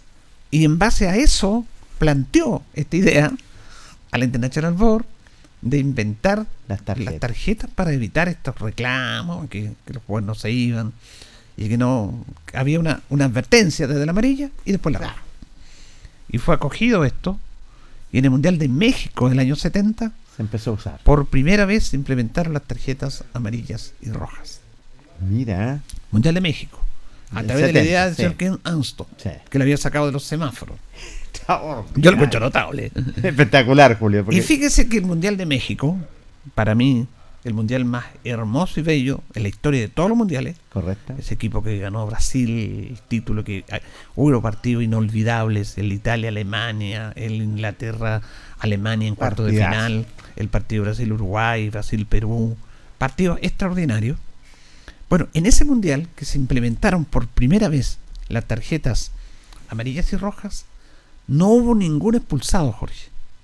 En todos los partidos. No hubo un jugador expulsado. Eso habla de la limpieza del mundial. Sí hubo tarjetas amarillas, Hubieron. pero no hubo Expulsados. expulsados en el mundial. Eso hablaba de, eh, eh, yo creo que histórico. Es un récord. un récord absoluto. Sí. Eh, ese, ese mundial fue tan hermoso que ahí terminó la Copa Jules porque ahí Brasil se llevó la Copa Jules Rimet, que era tres veces seguida Sí. intercalada. Y bueno, no se mocharon las rojas, se mocharon amarillas. Pero ya empezó la amarilla. Y en el mundial del año 1974, en ahí, ya- Alemania, ahí se usó la roja. se usa por primera vez o se coloca un jugador por primera vez la tarjeta roja. Partido inaugural. Ya. Alemania Federal, porque estaban las dos Alemanias. Sí, señor. Chile. Chile pierde 1-0 con un gol de Paul Breiner. Y el primer jugador que recibe una tarjeta roja. Un chileno. un chileno. Carlos Caselli. Carlos ¿Te acuerdas que expulsaron a Caselli? Sí, sí, El sí. turco Babacán era el árbitro. Bien. Y la primera tarjeta roja en la historia que se mostró un jugador fue un chileno. En un mundial. A Carlos Caselli. Va a quedar en la historia Carlos Humberto Caselli. Porque en México ya debutaron las tarjetas Sí. amarillas rojas, pero en México no se mostraron las rojas, solamente amarillas. Amarilla. Fue tan limpio, tan bonito ese mundial, que en el primer mun- mundial, el primer partido del año 74, con una falta de Fertifos, roja para Caselli. Echamos la historia, pues, Jorge. Entramos. Como siempre tiene que entrar Chile en la historia. Y tienes toda la razón. Uno haciendo memoria que desde los mundiales, es cierto, del... Yo tengo conocimiento desde el 70 al, al- del de 70, 74 ya era... Por primera vez lo, lo veía claramente lo que eran los, los mundiales. Y la televisión ya más se esparció a nivel nacional. No en grandes cantidades, pero se esparció a, a nivel nacional y tuvimos la oportunidad de ver ese, ese mundial. Y sobre todo los partidos de nuestra selección. Y la historia que usted cuenta, claro que uno haciendo memoria. En 1974, en el partido inaugural, frente a Alemania Federal, Carlos Humberto Caselli quedó en la historia de los mundiales con esa tarjeta roja que fue expulsado. Así es, pues ahí está la historia. Me están escribiendo algunos amigos acá, que emocionados por este recuerdo. ¿eh? A varios, un saludo para don Manuel también, Manuel Contario y varios amigos más, que me están escribiendo en este registro histórico, que, que es parte de nuestro programa. Nuestro programa no puede dejar pasar así esto. Los canales, no sé si habrá algún- siempre reportajes, Sí. pero en radio no sé. Y nosotros nos hemos tomado siempre el tiempo de destacar a esta generación de grandes jugadores, Jorge. La verdad que la selección chilena fue extraordinaria, pero miren la historia esto, del árbitro, el señor Ken Anston, que arbitró esos dos partidos, que arbitró ese encuentro, que empezó dos jugadores, Sí, señor. y después dijo, ya, voy a inventar un, y a través de un semáforo, Se acabaron inventó la amarilla y la roja.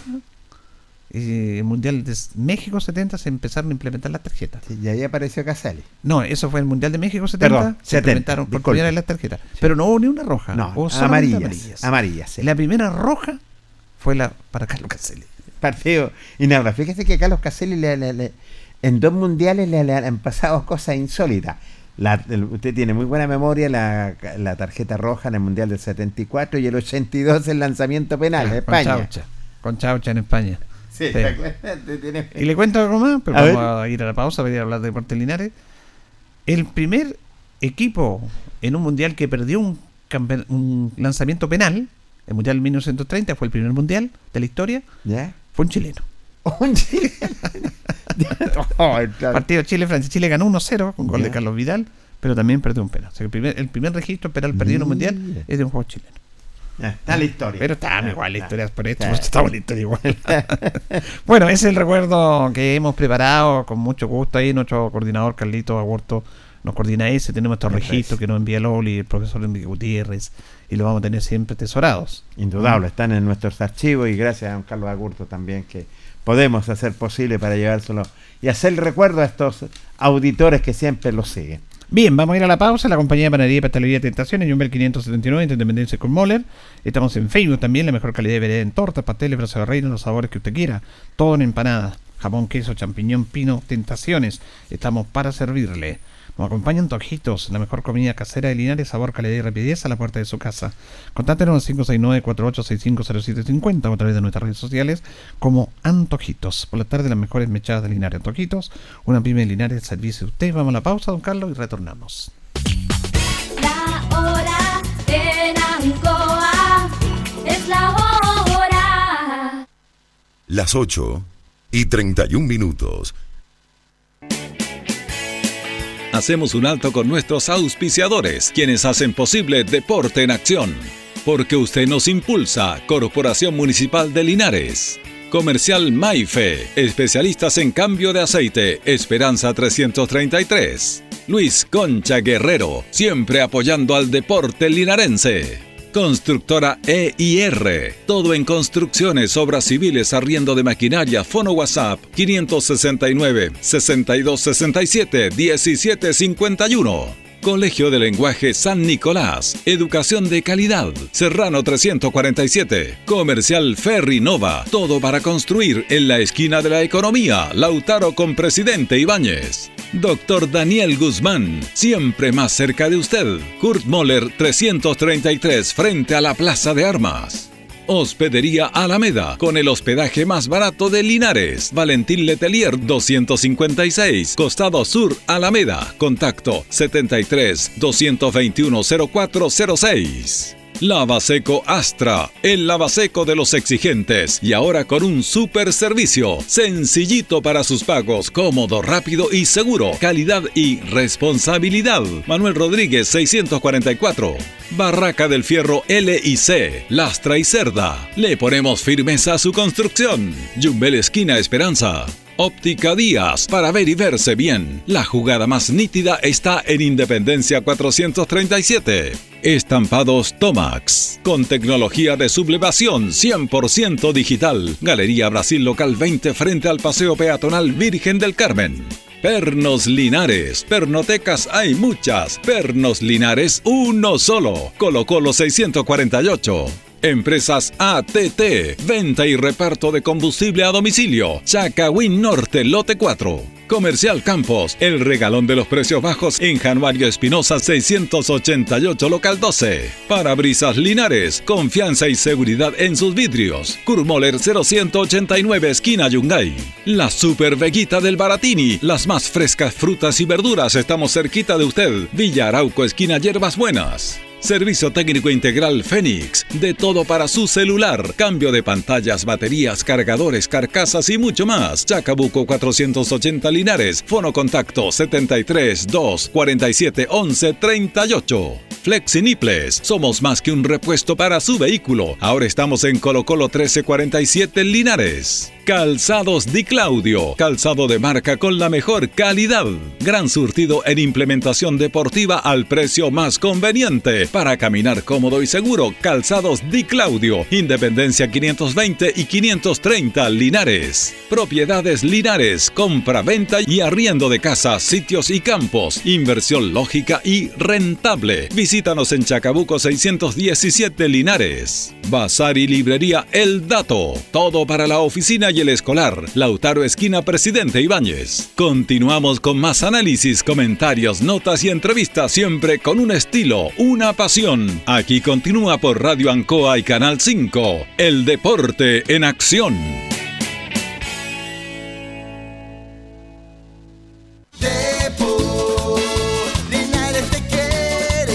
Este sábado 4 de junio, desde las 15.30 horas, todos al Estadio Municipal de Linares. Deportes Linares contra Rancagua Sur. Todos a apoyar al Depo en la gran campaña que está realizando, manteniéndose en el primer lugar de la tabla. Deportes Linares contra Rancagua Sur. Venta de entradas en la sede del club. Vamos al estadio. Todos con el Depo.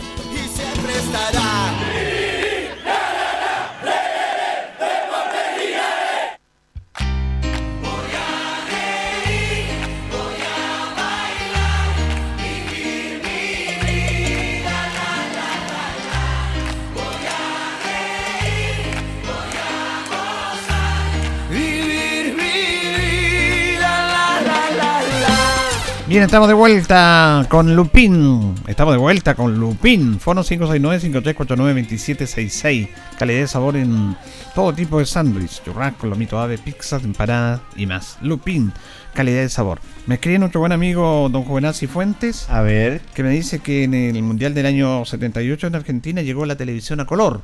El año 78 empezó la televisión a color en Chile. Y se acuerda que el Mundial del 78 fue a color por primera vez.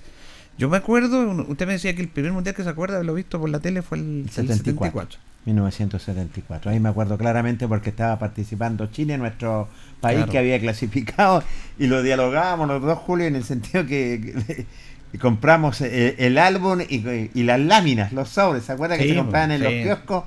Y el que llenaba el, el álbum le daban un tremendo póster sí. de nuestra selección Yo- chilena, Nosotros llenamos y siempre faltaban una o dos láminas.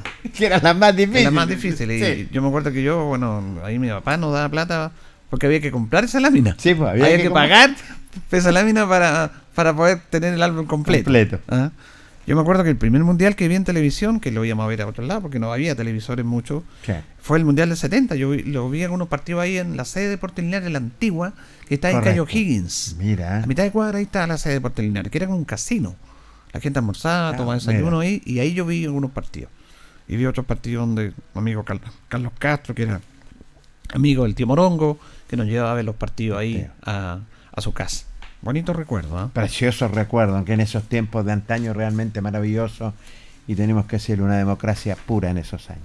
Bueno, vamos a Deportes Linares que juega mañana. Mañana a las 3 y media de la tarde se juega igual el partido. Sí, señor. Porque nos han preguntado, tendría que ser una lluvia torrencial y el árbitro en cancha suspender el partido, pero se va a jugar igual. Así que aquí tenemos que hacerle llamado para la gente, Jorge, porque chuta, igual el partido el domingo con tanta baja temperatura y el de mañana con lluvia y humedad, la gente hace esos esfuerzos y gracias a Dios tenemos una buena tribuna con techo, Sí, señor. porque muchos critican el estadio porque lo encuentran todo malo, pero esta, esta tribuna con techo la tienen pocos estadios, de los antiguos, digo yo, de los tradicionales, no de los nuevos. A nivel nacional, Claro. Sí, pues. Angol y Linares. Linares Sí. y Angol. Sí, sí, este estadio tiene una, una buena tribuna. Antisísmica. Sí, a pesar de que Lucho Borra se ponía nervioso cuando se empezaba a mover la Se ¿te ponía- acuerdas? nuestro colega se ponía muy nervioso cuando... Bueno, vamos a ir con eh, invitando a la gente para que vaya al estadio mañana y vamos a ir con notas para queremos escuchar a los protagonistas. Eh, vamos a escuchar a Cristian Latorre, que es eh, en una de las nueve corporaciones, Jorge, saquero central, es de Lautaro, pero está en Melipilla, y está viendo el tema de su pase. Fíjate que Baltasar Hernández está medio resentido otra vez. Ay, ay, ay. Entonces el técnico está esperando la opción de que lo inscriban, que esté el pase de la torre para que pueda jugar. Él está bien eh, futbolísticamente, pero falta el aspecto reglamentario. Ojalá que te haya solucionado ese problema. Bueno, comenzamos con Cristian, que eh, le preguntamos cómo se ha sentido y su adaptación al plantel. Son muy, muy, muy agradables, me, he hecho buen amigo y cómodo, me he sentido cómodo. ¿Se ha sentido bien acá? Sí, cómodo. ¿En qué equipo ha jugado usted antes? En Deportes Melipilla, de allá vengo. ¿Y cómo afronta el desafío de estar acá en Deportes Linares? Eh, bien, eh, vengo con el objetivo de que están todos, eh, de salir campeón en la división y, y aportar, más que nada. ¿Se siente bien físicamente? ¿Está bien ahí en los Sí, sí, no, me he sentido bien cómodo. El clima cuesta mucho, sí, mucho frío, sí, pero no, da poco acostumbrándose y, y a ponerme a tono, ¿no? Con- como están todos aquí. Ahora la situación de reglamentaria suyo, sus papeles, ¿cómo está eso? Eh, bien, ahí estamos viéndolo y viendo si hoy día está todo listo para estar para el partido del. Ahí estaría a disposición del entrenador usted, sí. Exacto. Sí, ¿Eso es lo que quiere usted? Sí, obvio, sí, para eso vinimos. Bueno, y la campaña de sus compañeros, ¿cómo la ha visto? Muy buena, hay buenos jugadores, me, me gusta el, entrenamiento, las ganas que ponen y en los partidos está todo demostrado. Y tercera, usted jugó en Melipilla, pero tercera hay un nivel fuerte, no es Sí, fácil esta no, edición, no. ¿no? De repente uno dice que es tercera, es más, más bajo, pero no, eh, aquí se mete harto y, y muchas ganas que hay. Y se está acomodando ahí con Ítalo en la, la parte de la Sí, zona. no, muy buena onda Ítalo ahí, me, me recibió, muy simpático los, los muchachos en la casa, así que muy cómodo, ¿Usted juega por la derecha o por la izquierda en la zona central? por derecho, ¿Dónde se acomoda más? por derecho. Por el sector derecho. Sí, por sector Y derecho. ahí es donde se complementa con, por- con Ítalo, con Baltasar, hay que acomodarse. Sí, ahí hay que acomodarse ahí lo que, lo que diga el profe nomás, pues si uno viene a disposición del profe. Sí, Ojalá que sigamos en este buen rendimiento, pues. Exacto. Cristian. ¿ah? Esa es la idea. Sí. Seguir ganando. Sí. Bien, muchas gracias. Muchas gracias Esteban. Ah, con nada menos con Cristian Latorre, un chico que recordemos que estuvo, que estuvo en Milipilla, eh, también jugó en, el fútbol profesional, también este paso por tercera división, viene con ganas Julio, se nota rápidamente que él lo dice claramente que viene con está, está apto para jugar. Él lo dice, quiere que le den la oportunidad el profesor, vamos a ver si lo pueden inscribir y si puede jugar, y así como Baltasar está un poco resentido, vamos a ver qué es lo que va a pasar. Claro, se necesitan más jugadores ahí. Recordemos que el partido con Colchagua tuvo que bajar Diego Ríos, que es volante, a ocupar la puesta de central, que no estaba Hernández, que estaba resentido. Y claro, tuvo que mover piezas el, el técnico y eso mm, eh, condicionó el rendimiento del equipo en, en San Fernando. Porque Sí. tuvo que desarmar las piezas. Recuerda que Bastián Muñoz tuvo que también jugar en el medio, que Alejandro Muñoz, el conejito, jugó de lateral, teniendo una lesión que quedó resentido en el segundo tiempo. Entonces, por eso es importante lo que siempre dice el técnico, tener más jugadores para irse acomodando y al menos le llegó este buen jugador. Ahora, están esperando la parte reglamentaria. El, Deporte León, me acuerdo que el viernes pasado el presidente de Santiago hizo los trámites respectivos, las inscripciones, pero necesitan un tiempo para que le den el pase. Dice 15 días se puede mover antes, y en eso están. Vamos a ver. Si no puede ahora, ya la otra semana lo más seguro que esté habilitado. Lo importante es que está con ganas, ¿cierto? Ya está, ya le, dieron la bienvenida a lo que es el plantel de jugadores, ¿cierto? Y tuvo una buena recepción, viene con ganas, está en forma, así que, y el objetivo de él es claro, él lo dice, yo vengo a campeonar, así que mucho éxito para Cristian Latorre. Bueno, escuchamos a Camilo Soto. Camilo Soto es el segundo goleador de Deportes Linares. Defensa, lateral. Mira. Eh, recordemos que el máximo es Carlitos Esbeck. Con con 5, Camilo lleva 2. Y bueno, eh, comenzamos con él el entrenamiento. Dice que está contento con el grupo. Contento, hay un buen grupito, los muchachos todos se esfuerzan al 100, el buen trabajo del profe siempre nos está toda la semana apoyando, guiando y dando ánimos para el fin de semana, así que no, contento por el grupo que hay y se está formando una buena familia. ¿Y espera usted, cómo se ha integrado el plantel?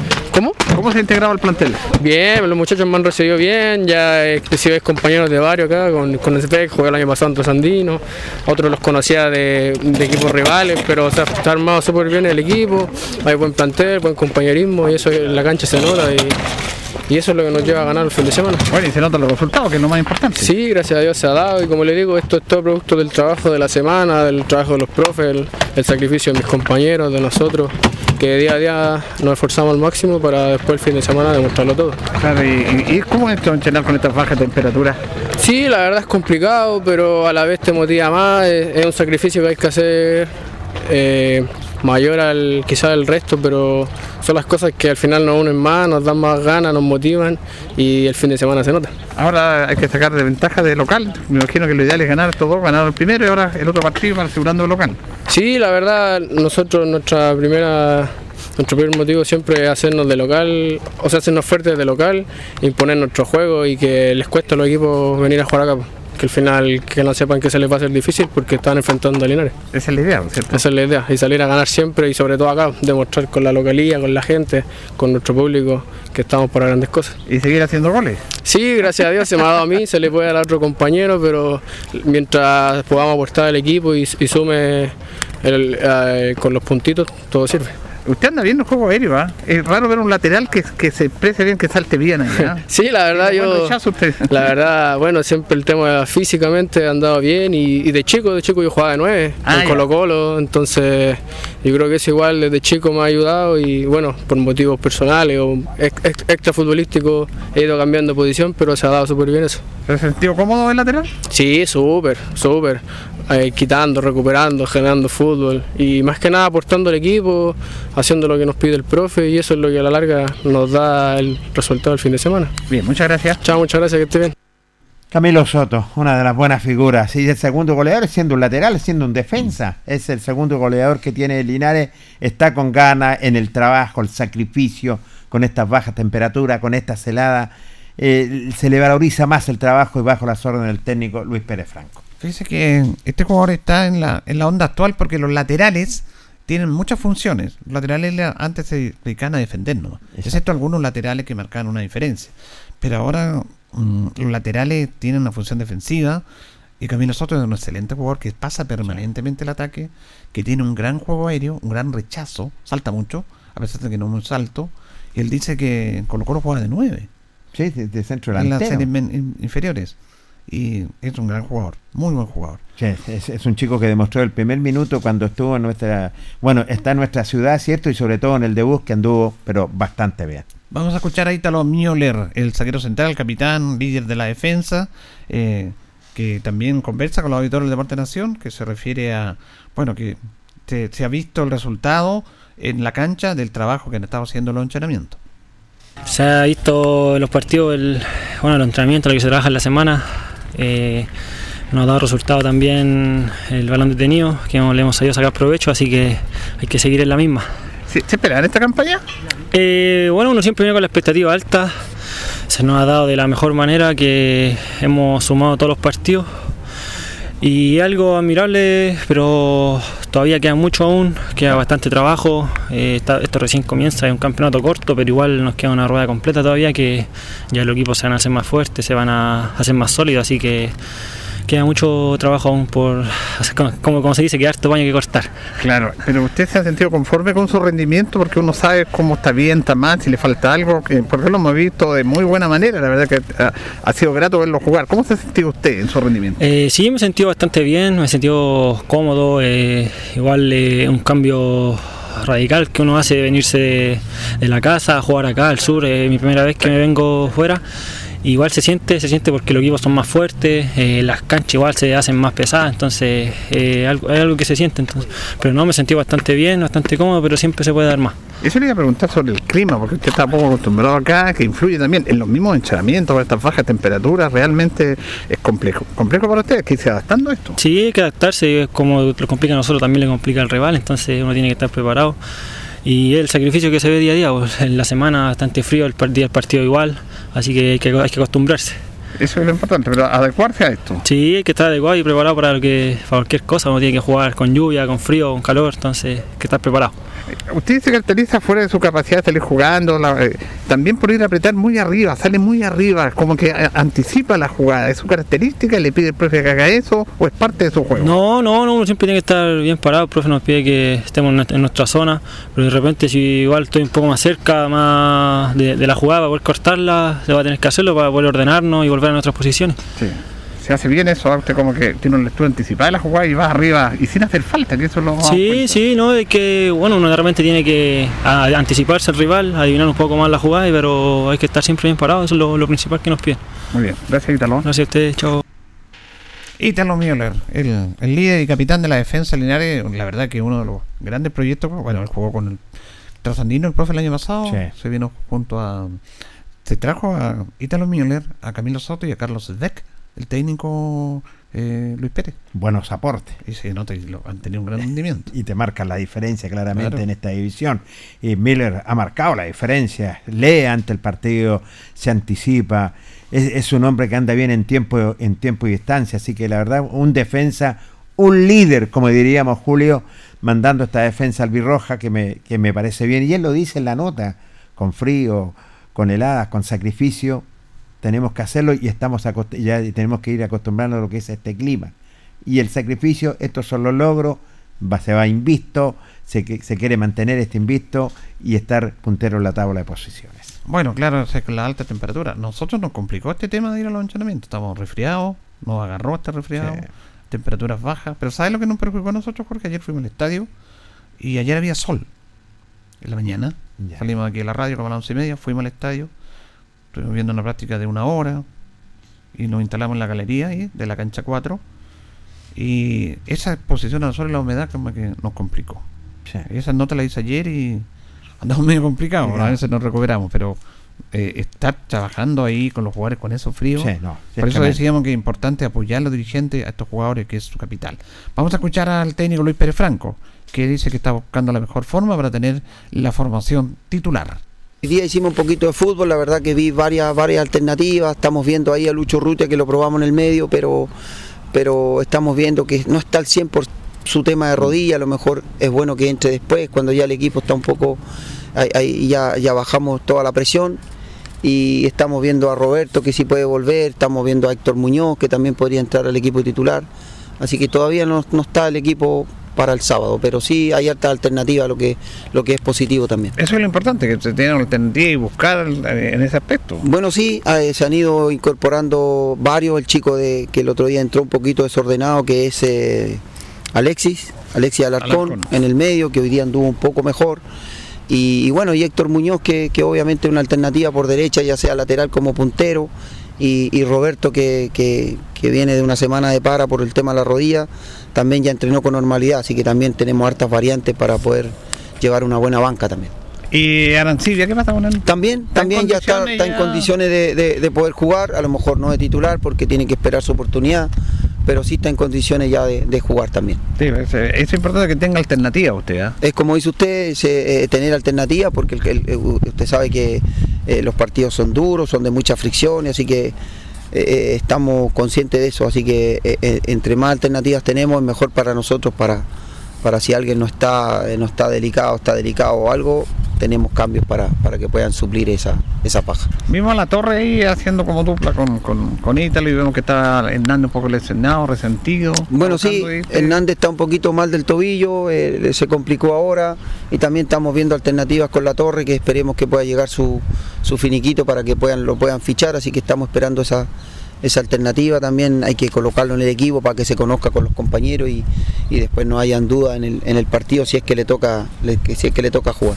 Usted estuvo el año pasado en el grupo norte, ahora está en el sur, conoce el sur. El fútbol es uno solo, pero ha logrado, hay algunas diferencias entre el fútbol de tercera de la otra zona que por clima, acá hay otras otras circunstancias o es lo mismo. ¿Cómo lo ha percibido usted? Bueno, yo diría que solamente cambia el clima. En, en el norte se juegan más en canchas sintéticas, se juega con clima bastante mejor que acá. Acá se juega con, con lluvia, con baja temperatura, como estamos ahora en estos momentos. Obviamente cambia el fútbol, cambia la dinámica de un partido, la pelota eh, no roda tanto y no- no, eh, entonces para el norte y hay equipos también que son fuertes, como el caso de Ovalle, Unión Compañía pero acá acá está más cerrado el grupo, acá acá es más complejo, es más es más complicado, siempre ha sido más complicado la zona sur que, que la zona norte, pero pero hay que prepararse para jugar en todo clima, ya sea con cancha buena, mala, regular, hay que tratar de, de- de- de jugar bien y, y- ganar los partidos, que es lo importante. Y exigente, bueno, vemos el tema de Rancagua que a Coliste le ganó a Colchagua, por ejemplo. Bueno, sí, hoy- Quillón que eh, perdió con Linares y después no ha perdido más. Bueno, sí, hoy día vimos los videos de Rancagua, es un equipo que, que corre mucho, que juega también, que tiene jugadores interesantes y, y va a ser un partido también de mucha, de mucha fricción, de mucha fuerza en el medio. Hay que tratar de ser inteligentes, jugar rápido, tratar de, de presionarlos, que no hagan su fútbol y para eso vimos el video hoy día, así que, pero no hay que mirar en menos a nadie, al contrario, Rancagua el otro día le ganó a Colchagua, así que estamos, estamos conscientes de eso y, y- y solamente tratar de presionarlo y que no vengan a hacer su fútbol, sino que al contrario nosotros ser protagonistas en todo momento en el partido para poder doblegarlo y, y doblegarlo y poder, poder ganar el partido. Es importante para usted siempre el juego con las bandas, la amplitud. ¿eh? Parece que está en su en su ADN como, como técnico en el trabajo con, su, equipo. Que dicen que los goles traten por el medio, pero con las bandas se abre mucho el juego también. Bueno, sí, es importante tratar de tener laterales que se proyecten, los punteros que también tengan mucha movilidad. Bueno, ahora sumamos a Monsalve, que tiene buena zurda, que se proyecte y que tira buenos centros para.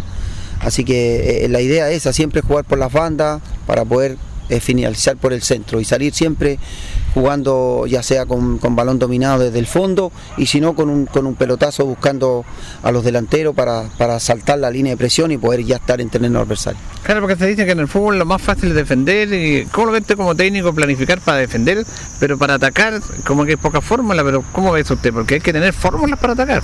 Bueno, hoy en día, hoy en día se ve mucho en Europa los partidos que todo el mundo se repliega y todo el mundo, todo el mundo defiende y, y cuesta ahora porque cuesta más recuperar el balón porque lo- los equipos se hacen fuertes teniendo la posición de balón.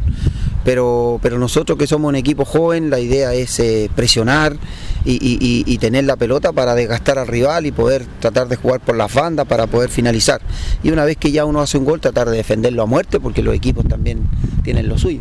Sí, hay que ser inteligente para jugar así. ¿va? A veces que está bueno atacar, atacar, pero hay que tener cuidado. Por eso lo decíamos, usted estaba contento y lo comentábamos nosotros del equilibrio que, este- que en- yo creo que fue el partido que más equilibrio tuvo usted ese día, porque se atacó, pero no, no le dieron chance al rival de, de- de comprometerlo en su zona. Bueno, sí, eh, tra- tra- tratamos de, de- Yo creo que fue el mejor partido que hizo Linares desde los cinco que hemos jugado, ya sea de visita de, visita de local, creo que fue el equipo, que hoy- eh, el, el partido que, que tuvo más regularidad, tuvimos más un poquito más la posición de balón, eh, eh, llegamos con, mucho, muchas jugadas de gol, lamentablemente no pudimos convertir a tiempo, pero gracias después de, de- gracias a Dios de una pelota detenida pudimos, pudimos convertir y, pudimos, y que nos alcanzó para ganar los tres puntos, que es lo importante en este campeonato. Eh, Olivares ahí lo coloca en la banda, lo coloca al medio, va variando con él también ahí. ¿Cómo puede concientizar a un jugador? Porque a veces los jugadores están acostumbrados a un puesto y a veces se complica que lo coloquen en diferentes posiciones. Bueno, lo que pasa es que él tiene, tiene, una, tiene una técnica envidiable, yo creo que es uno de los jugadores más técnicos del equipo, pero a nivel táctico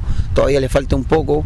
Está recién, dice que, que- que él está aprendiendo mucho acá porque eh, son pocos los, los técnicos que dice que ha tenido, que, que no le dicen las cosas cómo tiene que actuar, cómo tiene que jugar y nosotros le exigimos que tiene que jugar de puntero izquierdo, que tiene que jugar de enganche, que puede jugar de lateral izquierdo, tiene mucha variante porque tiene mucha técnica. Lo que sí tiene que mejorar es lo táctico, pero además le pega la pelota muy bien, entonces gracias a él hemos hecho varios goles de pelota parada, entonces es importante para el equipo. Importante para el equipo la nota con el técnico Luis Pérez, con los jugadores. Eh, fíjese que él siempre nunca está conforme con el rendimiento del equipo. Siempre, fíjese en las notas dice, tenemos que mejorar. Tenemos que mejorar. Y eso significa una exigencia al máximo Jorge a esos jugadores. Sí, en el entrenamiento de ayer, conversó con dos jugadores largo rato eh, en relación a su rendimiento, que se sentían incómodos y él les decía, la única manera que ustedes anden bien es que estén bien, que estén al 100%. Aprovechen esta oportunidad, son jóvenes, pueden lucir más adelante en el fútbol profesional, pero tienen que tener 100% de entrega en los entrenamientos. Si no, no, no, si no entrenas bien, no vas a jugar bien. Él lo, él lo tiene bastante claro y, y sabe los jugadores como es el técnico Luis Pérez Franco. Nosotros lo descubrimos en el 2019 que era un tremendo técnico, por algo tiene dos, tres títulos en esta división y el trabajo se ha reflejado, no me cabe la menor duda. El equipo invisto, los triunfos como visita, los empates como visitante y como local, eh, los triunfos creo que es el trabajo, la tónica que tiene este Linares de ir ganando, ir atacando, que el jugador se redoble en trabajo, en las funciones que tiene que hacer cuando un compañero se está, tiene, está resentido, el, el compañero tiene que ir a ayudarlo, y por eso él necesitaba un equipo largo, si eso es claro, no un equipo corto, porque es un torneo de tercera división que es extenso, que es largo el campeonato, van a venir expulsiones, van a venir lesiones, y así a medida que están haciendo el esfuerzo, los dirigentes están llegando jugadores que con lupa, que sean solución, el técnico se va a sentir cada vez más conforme. Bien, vamos a ver lo que pasa mañana. Yo creo que es un partido difícil, no todos los partidos son fáciles. Rancagua Sur no recuerde que va, va colista. ¿eh? Sí, señor, pero no, eh, recuerda usted que le ganó a Colchagua. Claro, el último partido. El último Rancagua partido. Sur eh, perdió con Rengo 1-0 de local, perdió 1-0 con Quillón de visita, perdió con Osorno 2-1 de local, perdió 2-0 con Lota de visita em, y le ganó a Colchagua 1-0. tiene cinco partidos jugados, uno ganado, cero empatados, cuatro perdidos, dos a favor, seis en contra. A Lota, en el partido que juega mañana, Correcto. va a jugar mañana a las 6 de la tarde. Linares juega con Rancagua Sur mañana a las 3 y media. Lota con Quillón a las 6. Ranco con Osorno domingo 3 y media. Colchagua Rengo domingo 3 y media. Lota Choker va a jugar sin público el partido de mañana porque la ANFA lo sancionó. La primera sanción es sin público por lanzar Juego juego, artificio y todas esas cosas. Y como lo hicieron aquí, recuerda que Sí, señor. Lota tiró aquí Sí, señor. artificiales. Ahora van a jugar sin público, habían metido entradas ya y tuvieron que volver la plata a la gente. Con la barra Así es. ANFA, la tercera división es drástica. Una o dos, la tercera no, no se la perdona. Así que por eso se pide el buen comportamiento de las barras, sobre todo para apoyar a nuestro deporte Linares y queremos llenar el Tucapel Bustamante Lata. Muy bien, nos vemos, nos reencontraremos si Dios quiere mañana. Muchas gracias, don Jorge Pérez. Lo reencontramos don Julio Enrique Aguayo. Buenas noches. Gracias a ustedes, a don Carlos Agurto de la coordinación. Que estén bien. Radio Ancoa y TV5 Linares presentaron Deporte en Acción. Ya tiene toda la información. Siga en nuestra compañía.